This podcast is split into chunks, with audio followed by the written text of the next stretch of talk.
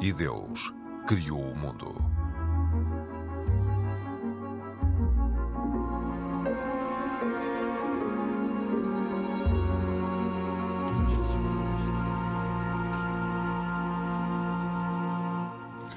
Olá, bem-vindo. Aumentou o número de pessoas que não consegue ser livre, ou seja, não consegue ter liberdade religiosa. A Fundação Ajuda à Igreja que Sofre analisou a situação de 196 países e concluiu que em 61 este direito fundamental foi violado, o que significa que foram afetadas quase 5 mil milhões de pessoas. A comunidade cristã é a mais perseguida. Este é um dos temas deste E Deus Criou o Mundo. Hoje temos connosco duas personalidades muito conhecidas: Joshua Roa, antigo líder da comunidade judaica de Lisboa, e Rodrigo Queiroz e Mel, professor da Universidade Católica, vice-presidente do Centro de Estudos dos Povos e Culturas de Expressão Portuguesa. Convidados que agradeço a presença aqui nos estúdios da Antena 1. Eu sou a Cristina Esteves, estou com Mohamed Ibrahim, da comunidade islâmica, e Pedro Gil, católico. Este é um programa da autoria de Carlos Quevedo, produção de Cristina Condinho e trabalho técnico de João Carrasco. Olá a todos, bem-vindos. Começamos precisamente com este tema da liberdade religiosa. Quase 5 mil milhões de pessoas não são livres de escolherem a religião que querem. E a África tornou-se no continente mais complicado e com mais ações de violência. É uma situação preocupante, até porque dos 28 países onde há perseguição religiosa, 12 são em África. Uh, como lidar com esta situação, Rodrigo? E o que podem fazer as comunidades religiosas? Boa tarde a todos. Uh, esta, esta questão da falta de liberdade religiosa é algo para nós, enfim, e os ouvintes residindo em Portugal, uh, é muito difícil de compreendermos, mas como lidar, não sei, mas há sempre aqui uma dose de espanto com a capacidade de pessoas eh, que verdadeiramente são perseguidas, que verdadeiramente passam mal em nome da sua religião e que ainda assim não, não a renegam. Hum. Uh, isto é um, é, é, um dado que sempre me, me, impressionou muito, a ver mártires, enfim, aí estou mais familiarizado com a história dos mártires católicos, mas ver mártires católicos do século XX é sempre algo que me Católicos ou de outra religião? Ou de outra, mas estes conhecem mais no final do século XX, e quando nós estávamos aqui na nossa eh, liberdade de, de, optar e de praticar publicamente a nossa religião, haver de facto um grupo tão grande de, de, de pessoas em todo o mundo para quem isto é uma, uma, uma, liberdade negada e um espanto. Estamos a falar de 5 mil milhões de pessoas que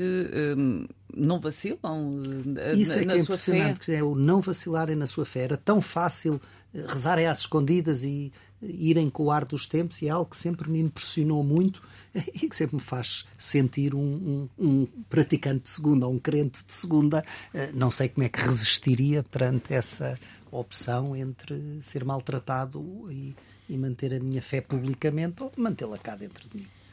Jorge Bom, a questão das perseguições religiosas são de toda a história até aos nossos dias. Infelizmente. Infelizmente, exatamente. Mas que muitas vezes têm fundamentos múltiplos, que não são só religiosos. Têm fundamentos económicos, políticos, etc. E isto uh, foi sempre através da história. Uh, é fácil hoje, por exemplo, condenar uh, de uma forma, digamos, por razões religiosas, o, o Estado Islâmico, por exemplo, atualmente. O Estado Islâmico, eu penso que de Islão tem pouco.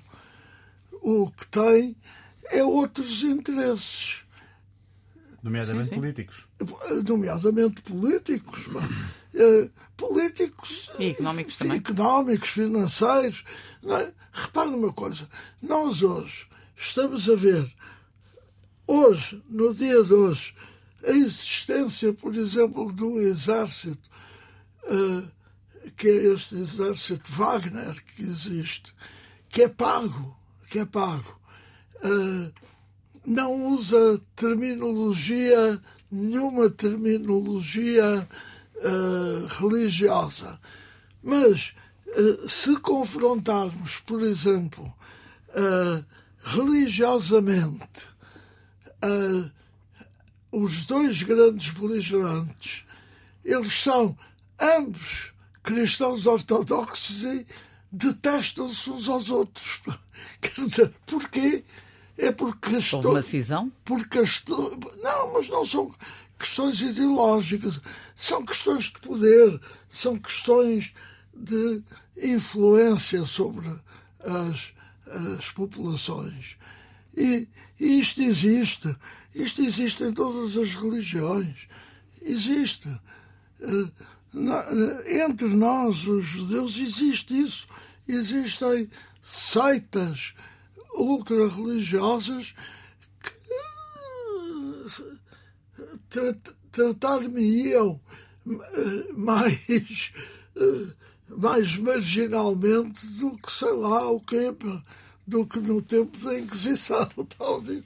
Por amor de Deus, isto tem tudo um contexto, há sempre um contexto que não é religioso, em que a religião é evocada exatamente porque as pessoas não têm ensino religioso profundo e são convencidos com um discurso religioso a aderir a Extremismos. determinadas a determinados setores, normalmente políticos ou económicos, a, a, julgar que estão a fazer uma coisa muito boa.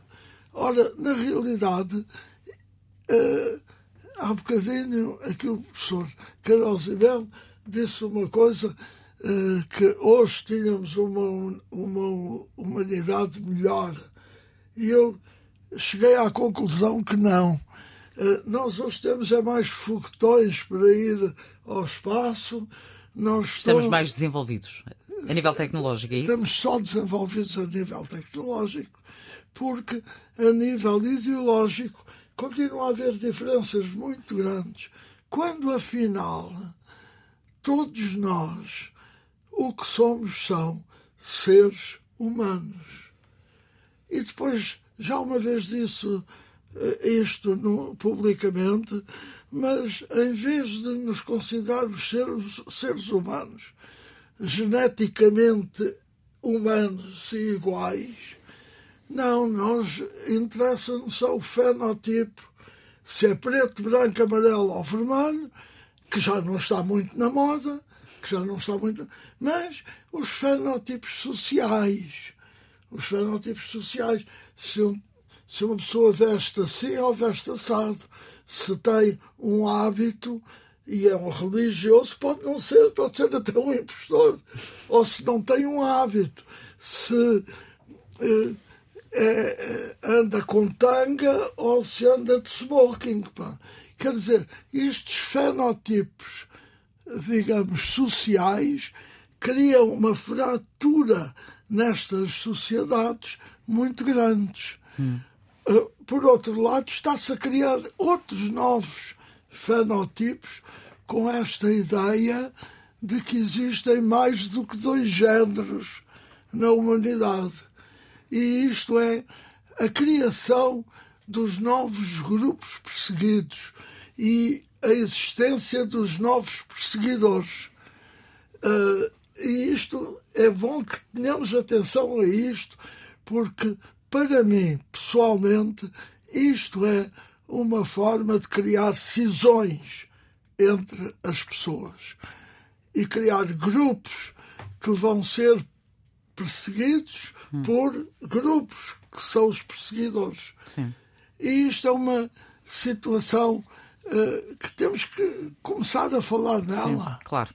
Ibrahim, uh, como é que olha para esta, para esta situação, sendo que Uh, olhando, para, por exemplo, para países como Moçambique, uh, que é um dos países mais uh, preocupantes, nomeadamente com a região de, de, Cabo Delgado, eh, em que existe esta tentativa já há muito de estabelecer um regime islâmico separatista. Na prática, eh, pode-se dizer que há vontade de combater estes extremismos ou não se consegue de qualquer, tudo? Qualquer extremismo tem que, ser, tem que ser combatido. Aliás, o Islão vem combater extremismo. A ideia, isso parece uma antítese, mas a verdade é que o Islão vem combater qualquer uh, mentalidade que seja extremista ou que seja uh, radical.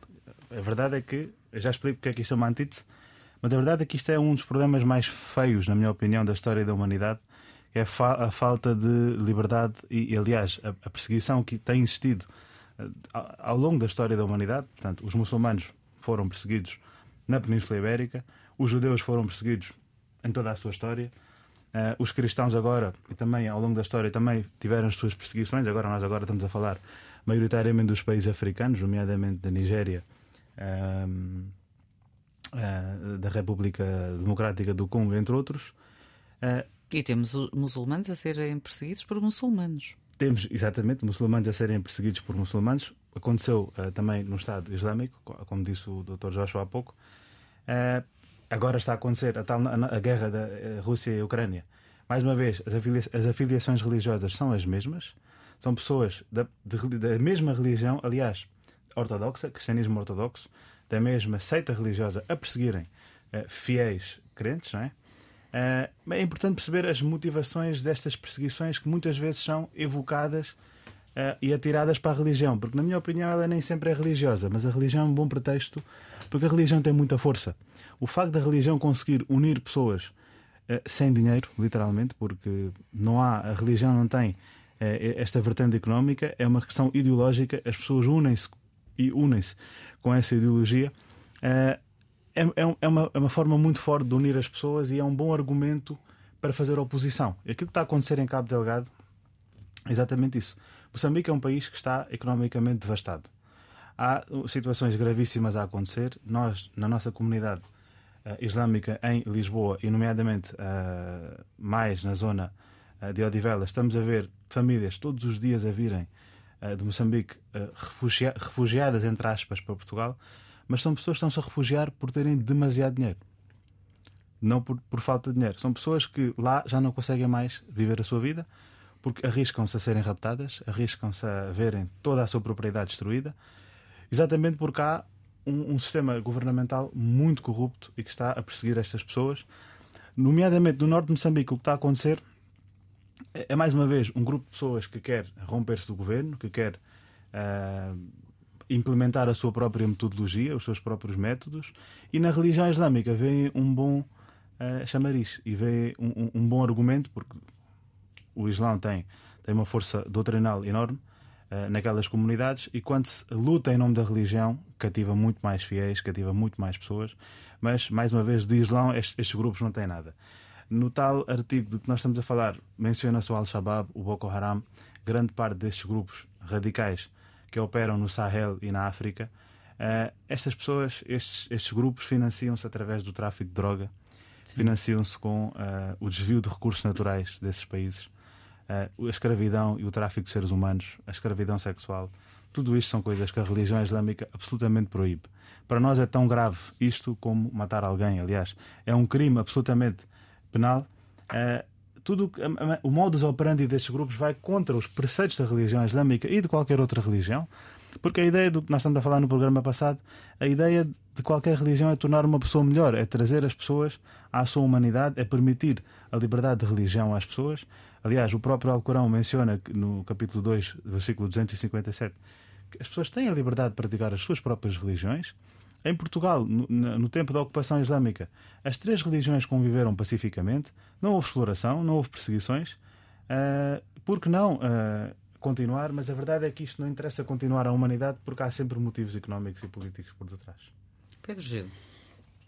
Já foi, foi aqui referido que a instrumentalização da religião acontece muito e hoje em dia no mundo acredito que haja muita instrumentalização que seja feita por via de quem tem poder. E o poder agora já não é o poder económico, o poder político, são poderes económicos que são transnacionais e que atuam um bocadinho às escondidas e ficamos um bocado sem saber eh, como é que é o seu modo de atuar. Em todo o caso, eu acho que na raiz do respeito ou desrespeito da liberdade religiosa hum, está uma forma de olhar para a liberdade religiosa em si. Nós podemos olhar para a questão da liberdade religiosa focada no indivíduo, isto é, considerando que não deve haver qualquer coação na forma como a pessoa, eh, ao longo da sua vida, faz a, a sua trajetória de, de aproximação a Deus, de reconhecimento da existência de Deus e da forma como se deve com ele relacionar. O que significa que deve ter a liberdade de optar por uma religião, de, de a exercer, de, de, de a praticar,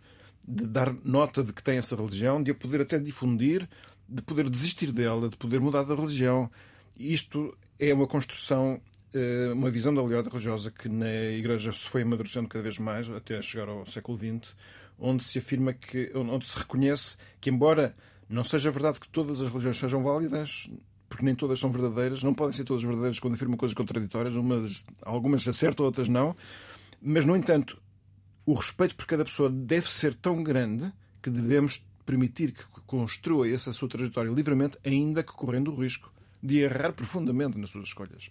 E há outra visão, que é que diz que a religião é um elemento cultural que pertence à construção das comunidades. E então é olhar para a religião como um elemento comunitário, em vez de ser uma dimensão da vida da pessoa, é uma dimensão da sociedade. E os países que são dado, mais dados à predominância do valor coletivo sobre o valor individual, evidentemente que a existência de diversidade religiosa nesses países é problemática por natureza. Enquanto que, se houver uma visão como a visão cristã de liberdade religiosa, isto significa que o poder político se deve tornar eh, modesto e, e vulnerável. Portanto, ele deve prescindir de querer dominar completamente a homogeneidade da sua sociedade. Tem que permitir o risco, como está a acontecer agora na Europa, que é que aquilo que antes que era culturalmente uma homogeneização cristã, agora deixou de ser. E por isso há pessoas que na Europa, neste momento, estão precisamente a apaixonar-se pela ideia de condicionar a liberdade religiosa porque estão a ficar assustados de ver que outras religiões, nomeadamente a religião islâmica, está a ter uma presença cada vez maior.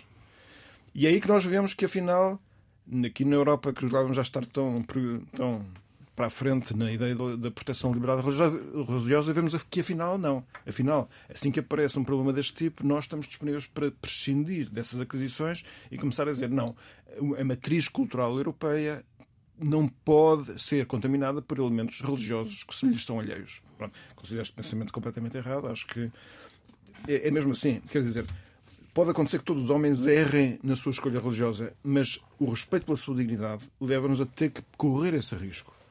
Cada um de nós tem que ser completamente livre e não condicionado na tentativa de discernir esse que é uma das dimensões mais importantes da sua existência, que tem a ver com o que é que eu estou aqui a fazer, de onde é que eu venho, o que é que me vai acontecer depois da morte, e não me venham me dizer o que é que eu tenho que fazer sobre em relação a isso. Quer dizer, deixa-me uh, deixa trabalhar, como dizia o outro. um tal Primeiro-Ministro. Mas enfim. Uh, sim, uh, o, o, problema. Sim, Rodrigo e Joshua. Vou começar pelo Rodrigo. Dar aqui um exemplo muito engraçado, engraçado, não tem graça nenhuma, mas daquilo que o Pedro estava a dizer sobre a reação dos Estados na Europa, quando de repente a religião tradicional eh, cristã, não necessariamente católica, mas eh, deixa de ser a maioritária. É um exemplo muito engraçado sobre liberdade de educação eh, na Holanda. Um dos países com uma grande liberdade de educação, etc., mas de repente começou-se a haver um problema. É que assim como os católicos e, e protestantes fizeram as suas escolas e tinham as suas escolas financiadas pelo Estado, à medida que a população islâmica vai crescendo também, quer fazer as suas escolas e o Estado diz: Ah, mas espera aí, mas estes são diferentes daquilo a que eu estou habituado. O melhor é acabar com a religião nas escolas de todo, porque é chato acabar só com uns e não com os outros. E, portanto, uh, Isso é recente? Essa... Isto é, tem 10 anos, esta conversa. E, e, portanto, isto, uh, quer dizer, o fenómeno religioso é muito engraçado que mete muito medo ao poder político, porque o Sim. fenómeno religioso é um fenómeno da alma, da interioridade, de, de, de um sítio onde o Estado, por muito que tente, consegue raramente entrar. consegue, entrar. entrar. E, portanto, de repente, há aqui. Eu acho que o fenómeno religioso é tão perigoso porque é um fenómeno de igualdade. E tenho que discordar da sua opinião sobre religiões verdadeiras e não verdadeiras. Porque eu hoje entendo que as religiões, falou na questão coletiva, da religião e da questão pessoal. Uh, a questão pessoal é atávica, que é aquilo que acabou por dizer o que é que eu estou aqui a fazer, onde é que eu vou, porque é que eu nasci, porque é que eu vou morrer. Isto é atávico e, portanto, a evolução do homem neste mundo e neste universo não é tão grande, e volto outra vez ao princípio, porque os meus e os nossos todos avós da uh, um milhão e meio de anos ou dois milhões de anos já estavam perplexos sem saber o que é que andavam aqui a fazer. E a morte, a morte, penso que foi sempre o grande mistério. E o grande mistério é uma pessoa sentir-se a mexer e ter a noção que daí a cinco minutos vai começar, não é a não mexer, é a apodrecer. E isto é um fenómeno estranhíssimo e que nos leva a pensar em quê? Por outro lado, eh, nós, os humanos, desde os nossos tais avós até à atualidade, não conseguimos conceber que uma, um objeto qualquer apareça espontaneamente sem haver uma pessoa que o crie. Ora bem, o universo foi criado. Como? Quando? Ninguém sabe. E isto leva-nos a uma ao pensamento de transcendência. E aparece assim o, o pensamento de um Deus, um Criador. E a dada altura os homens começam a desenvolver uh, espiritualmente esta ideia hum. e nos diversos pontos deste globo que nós sabemos que é habitado sem saber se os outros são, uh, começam a criar grupos, como foi dito há pouco, baseados nisto e fazem e criam os grupos religiosos portanto, com a mesma gênese, que é a perplexidade do homem perante aquilo que desconhece. Claro. E aqui eh, nós estamos filosoficamente eh, perante uma situação que é o do saber e o do não saber. E eh, vou voltar outra vez a Maimónides, quando dizia concluir, está bem? que todos os dias os cientistas avançam uh, para lá da barreira do não saber, conquistando a ignorância. E os religiosos dizem que, tendo o conhecimento de Deus, eles já estão do outro lado dessa barreira. Portanto, é a constante busca pelo conhecimento, seja factual, a busca seja espiritual, pelo conhecimento é? espiritual e pela ciência. Que, na sua opinião, e, até convergem, convergem, não é? Na sua sempre. opinião, apesar de, sendo médico, convergem. Convergem sempre. E, e falando de medicina, uh, vou-lhe lançar um repto Diga. agora, uh, porque uh, vamos falar do, de uma matéria que, que suscita alguma alguma apreensão para, para muita gente, para uma parte da nossa sociedade, que tem a ver com a circuncisão, que, que, que provocou uma ruptura entre o judaísmo e o cristianismo, eh, embora as pessoas eh, não saibam, mas eh, foi uma vertente comum durante muito, muito tempo e que provocou uma ruptura cerca do ano 50. E, doutor, o doutor uh, fez uh, inúmeras operações destas, mas, sendo judeu, pergunto-lhe quais são os fundamentos deste ato a nível, deste eu, ato a nível eu, religioso. Em primeiro lugar, eu queria lhe dizer que essa ruptura não foi entre o judaísmo e o cristianismo. Foi então. entre o judaísmo e o judaísmo.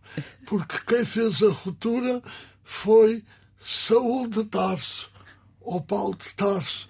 E, portanto, ele era judeu e uma das coisas que contrariou imediatamente foi a circuncisão. A circuncisão uh, é, uma, é um ato uh, que não sabemos exatamente a origem, pensa-se que uh, começa na África, é desenvolvido e praticado no Egito, espalhado este hábito no Médio Oriente e depois uh, divulgado um pouco por todos os continentes, exceto no Extremo Oriente. As duas uh, culturas que não usam nunca a circuncisão são os japoneses e os chineses, que é uma coisa interessante. Porque entre os cristãos ainda há os ortodoxos copta que fazem circuncisão ritual.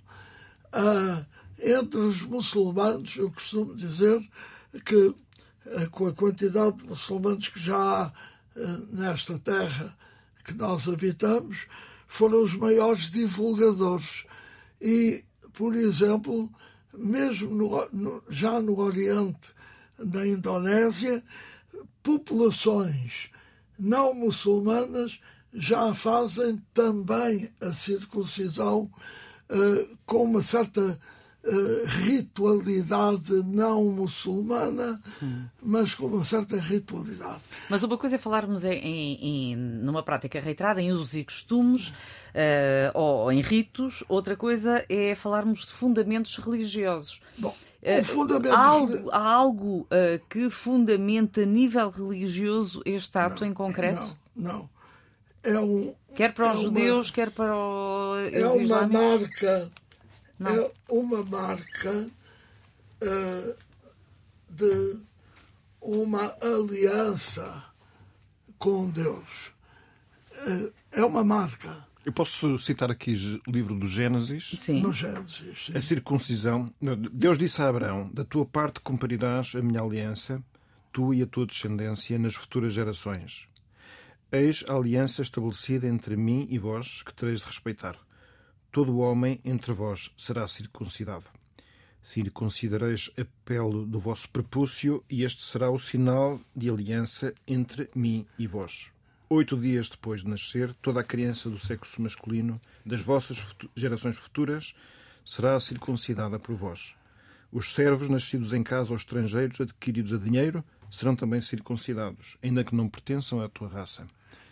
Aliás, Julgo que isto é um fundamento religioso, é, é um, não tem uma explicação porque é que este gesto é, é um, adequado. É, é um fundamento religioso, é no fundo uma marca. Hum. Uma marca religiosa, um, de uma tradição que é, é, posta em causa, foi posta há, pouco, há uns anos eh, na Alemanha por um juiz. Eu tive até na, na, na mesquita a discutir exatamente este assunto, porque uh, consideramos que tinha uma intenção uh, persecutória. Uh, no entanto, uh, muitos outros povos hoje usam, por exemplo, nos Estados Unidos, a dada altura, uh, os Estados Unidos não, não é por uma questão religiosa, mas é pior. É pior neste sentido, porque eles têm aquilo que chama proceedings. E os proceedings em medicina é uma coisa que sempre fez uma certa confusão, porque, por um lado, a gente diz cada doente é um doente. E, portanto, não podemos usar uma lei que seja generalizada a todos.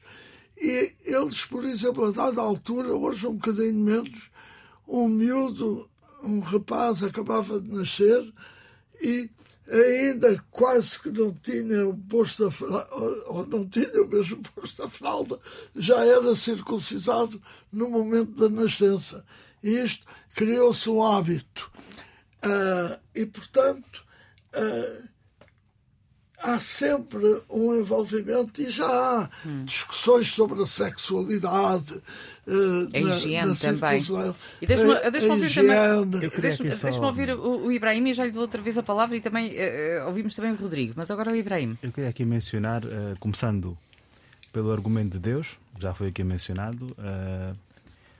a primeira grande. Aliás, o Islão adotou a circuncisão do judaísmo até porque a lei islâmica é uma continuação da lei de Moisés e, e por assim a lei de Jesus também.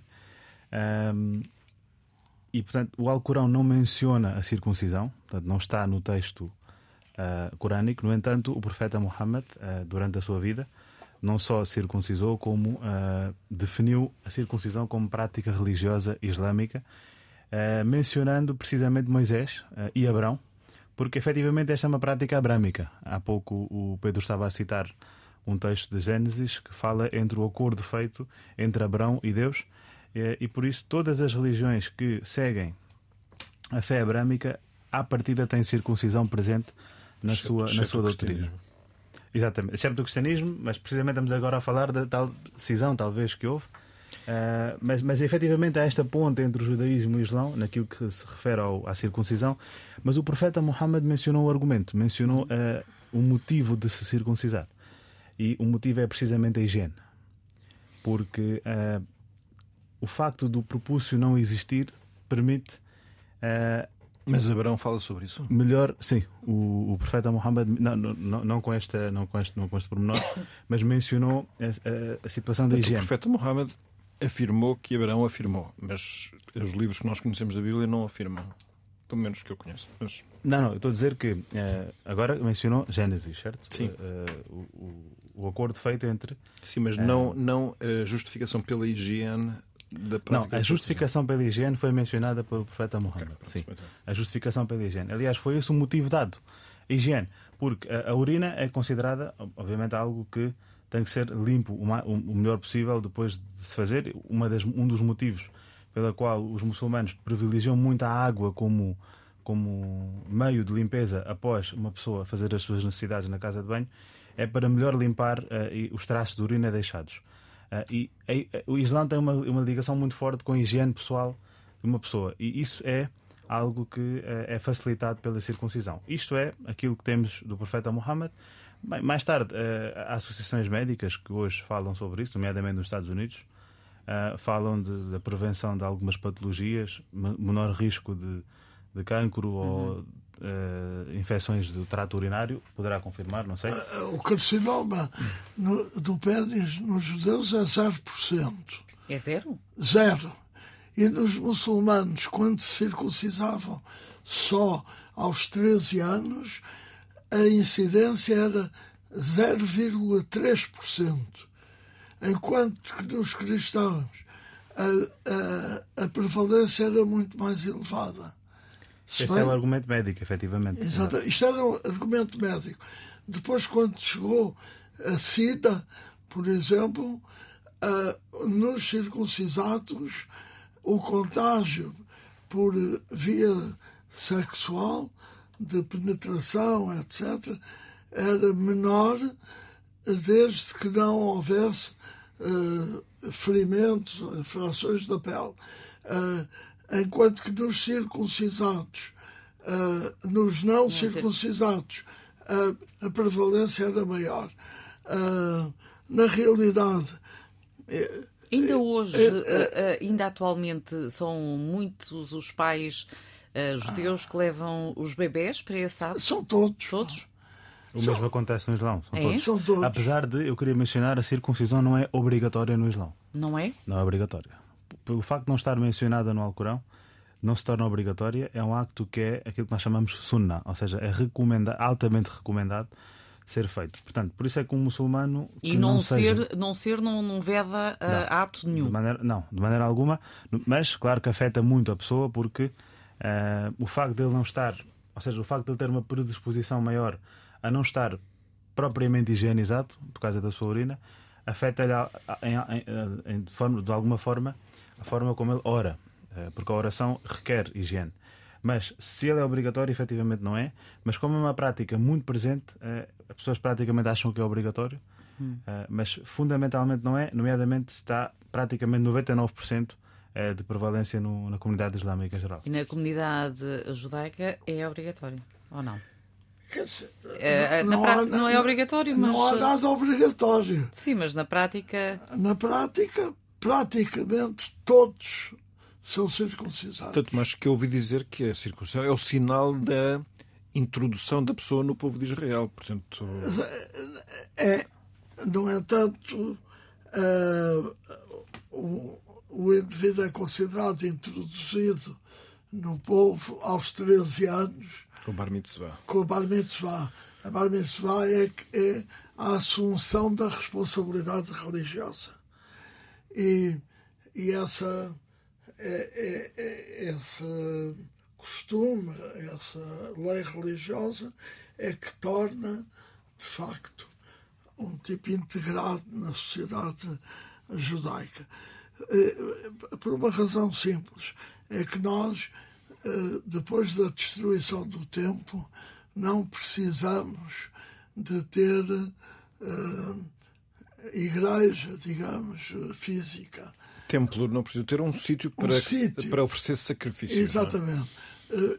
Mas precisamos ter dez homens e todos têm que ter bar mitzvah feita.